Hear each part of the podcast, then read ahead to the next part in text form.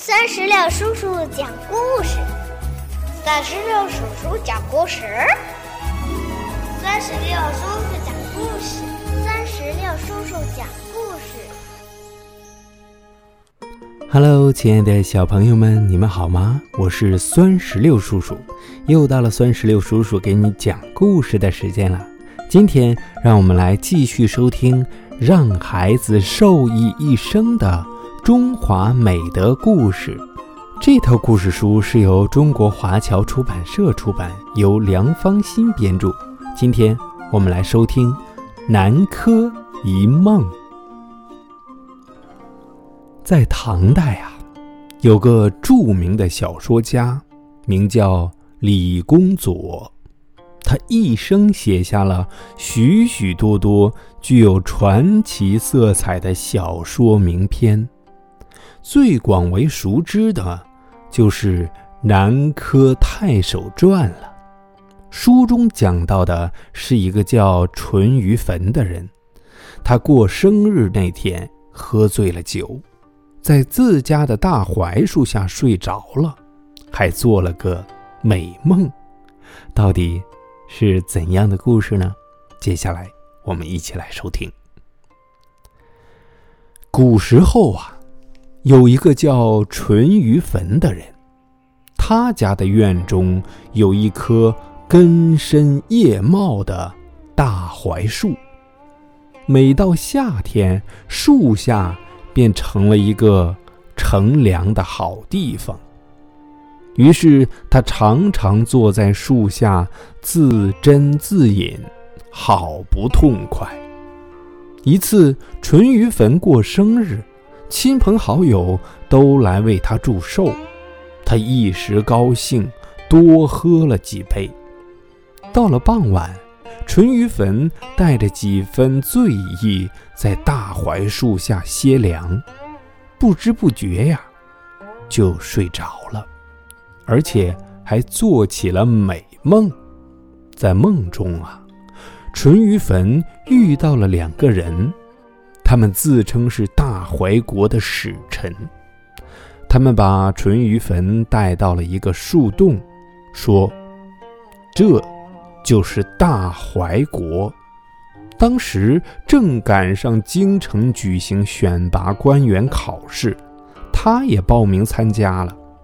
等到公布考试结果的时候，他居然名列第一。紧接着，皇帝进行殿试，他见到淳于棼相貌堂堂，又很有才气，非常喜欢，就亲笔点名为头名状元，还把公主嫁给了他。状元郎成了驸马。一时间，京城传为美谈。婚后不久，淳于棼就被皇帝委以重任，派往南柯郡任太守。淳于棼勤政爱民，当地百姓对他大为称赞。三十年过去了，淳于棼的政绩已是全国有名。皇帝听说以后，更加欣赏他了。还赏给他许多金银财宝。有一天，单罗国派兵侵犯大怀国，大怀国的将军们奉命迎敌，不料几次都被敌兵打得大败。这时，宰相想起了政绩突出的南柯太守淳于棼。于是就向皇帝推荐。皇帝立刻下令，调淳于棼统帅全国的精锐兵力和敌军作战。淳于棼接到皇帝的命令，立即统兵出征。他虽然勤政爱民，但对兵法却一无所知。与敌军刚一交战，就被打得一败涂地，自己也险些当了俘虏。皇帝得知消息啊，非常生气，下令撤掉淳于棼的一切职务，贬为平民，遣送回老家。淳于棼想想自己一世英名毁于一旦，羞愤难当，大叫一声。这一声让他从梦中醒过来了。他想起自己刚才的梦，就四下寻找大怀国，找了半天也没有找到。你猜怎么着？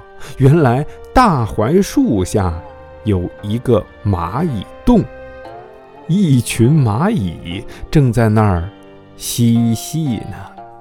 哈哈，小朋友们，有理想啊，当然是好事情，但是不要把空想当成理想。理想和空想的根本区别就在于，理想是。在心中有计划的蓝图，而空想呢，则是生活中偶然的心血来潮。现实当中啊，不去勤勤恳恳的奋斗，总是时不时的忙里偷闲，伟大的理想也就会变成空想了。小朋友们，到这里，这个故事就讲完了。最后，酸石榴叔叔也想问你一下：平时生活当中啊，你有没有空想的时候？那你当时想的是什么事儿呢？如果你想告诉酸石榴叔叔，那就赶紧让爸爸妈妈在我们页面下方的留言区来给酸石榴叔叔留言吧。好了，我们今天的故事到这儿就结束了。让我们共同期待下一个精彩故事吧！拜拜，拜拜，拜拜。更多精彩故事尽在酸石榴微信公众账号。